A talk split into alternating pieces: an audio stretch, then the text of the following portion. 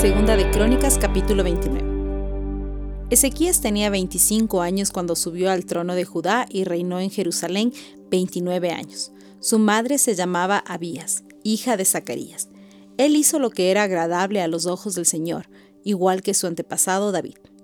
En el primer mes del primer año de su reinado, Ezequías reabrió las puertas del templo del Señor y las reparó.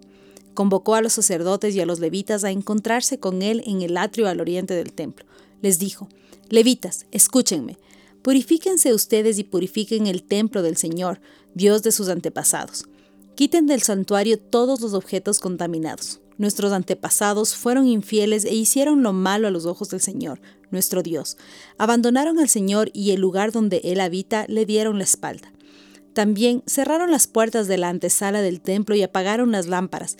Dejaron de quemar incienso y de presentar ofrendas quemadas en el santuario del Dios de Israel. Por eso el enojo del Señor ha caído sobre Judá y Jerusalén. Él los hizo objeto de espanto, horror y ridículo, como ustedes pueden ver con sus propios ojos.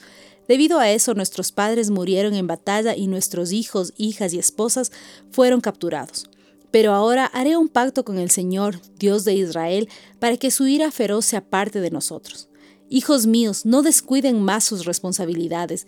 El Señor los ha elegido para que estén en su presencia, les sirvan, dirijan al pueblo en la adoración y presenten a Él sus ofrendas. Enseguida los siguientes levitas pusieron manos a la obra. Del clan de Coat, Maat, hijo de Amasai, y Joel, hijo de Azarías, del clan de Merarí, Cis, hijo de Abdi, y Azarías, hijo de Jealelel, del clan de Gersón, Joá, hijo de Sima, y Edén, hijo de Joá.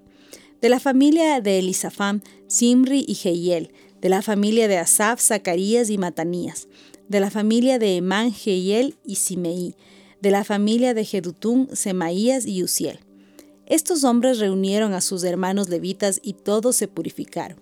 Luego empezaron a purificar el templo del Señor, tal como el rey lo había ordenado. Se aseguraron de seguir todas las instrucciones del Señor al hacer su trabajo. Los sacerdotes entraron en el santuario del templo del Señor para purificarlo y sacaron el atrio del templo todos los objetos contaminados que encontraron. De allí los levitas los llevaron al valle de Cedrón. Comenzaron a trabajar a principios de la primavera en el primer día del nuevo año, y en ocho días habían llegado hasta la antesala del templo del Señor. Luego purificaron el templo del Señor, lo cual llevó ocho días más, así que terminaron toda la tarea en dieciséis días. Luego, los levitas se presentaron ante el rey Ezequías y le dieron el siguiente informe. Hemos purificado todo el templo del Señor, el altar de las ofrendas quemadas con todos sus utensilios y la mesa del pan de la presencia con todos sus utensilios. También recuperamos todos los objetos que había desechado el rey Acaz cuando en su infidelidad cerró el templo. Ahora están delante del altar del Señor, purificados y listos para su uso.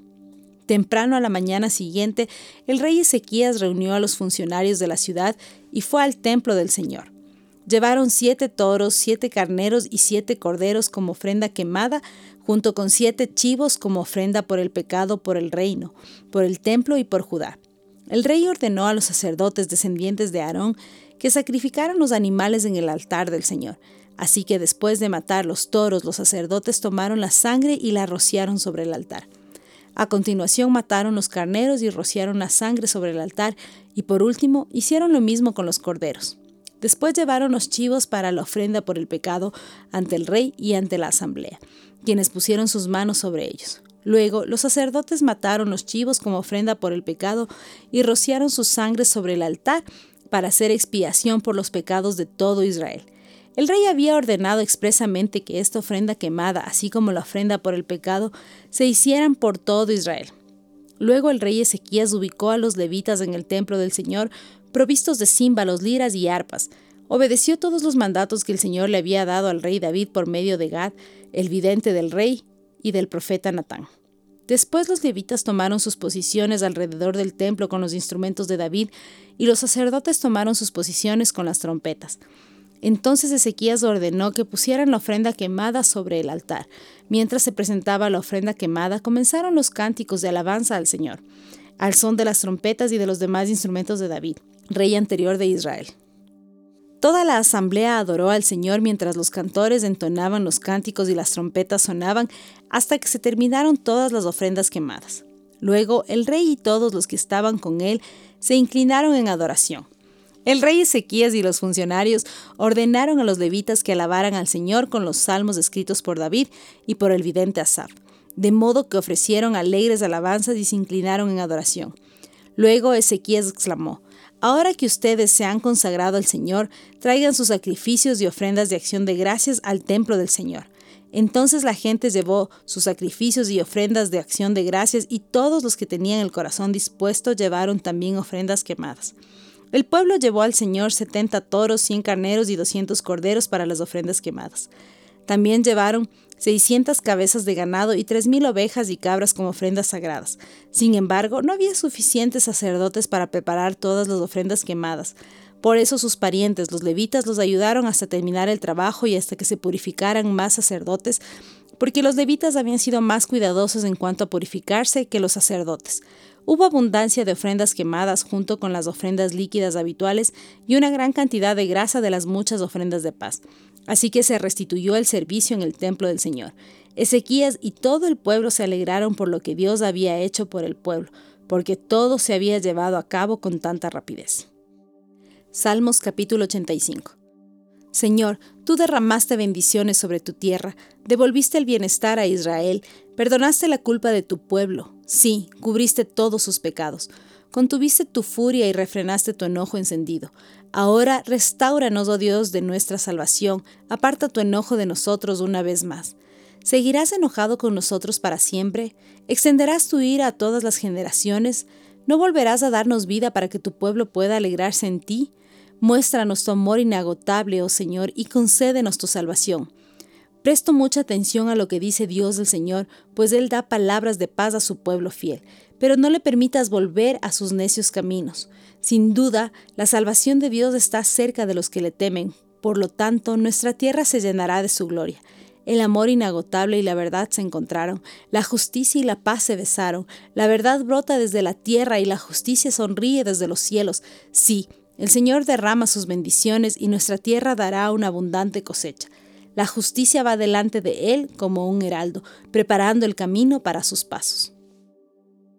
Juan capítulo 18 versículos 38 al 40. ¿Qué es la verdad? preguntó Pilato. Entonces salió de nuevo a donde estaba el pueblo y dijo, Este hombre no es culpable de ningún delito, pero ustedes tienen la costumbre de pedirme cada año que ponga en libertad a un preso durante la Pascua. ¿Quieren que deje en libertad a ese rey de los judíos?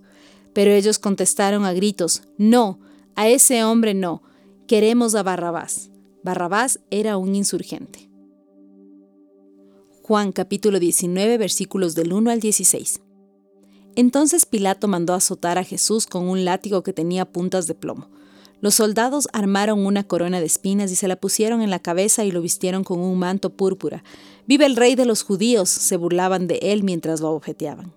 Pilato volvió a salir y le dijo al pueblo, Ahora lo voy a traer, pero que quede bien claro que yo no lo encuentro culpable de nada.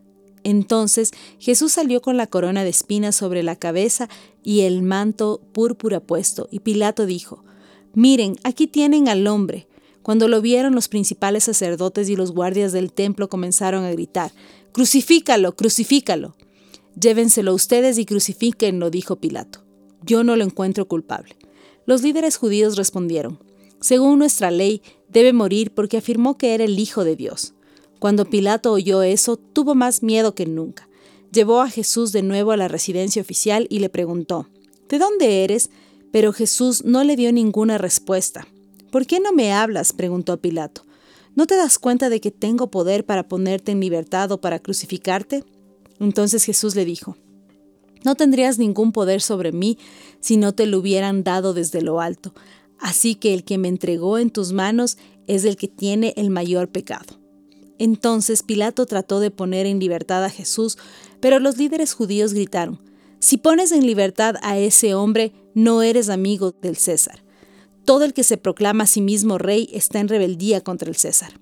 Cuando dijeron eso, Pilato llevó de nuevo a Jesús ante el pueblo. Entonces Pilato se sentó en el tribunal en la plataforma llamada El Empedrado, en hebreo Gábata. Y era el día de preparación para la Pascua cerca del mediodía, y Pilato dijo al pueblo, Miren, aquí tienen a su rey.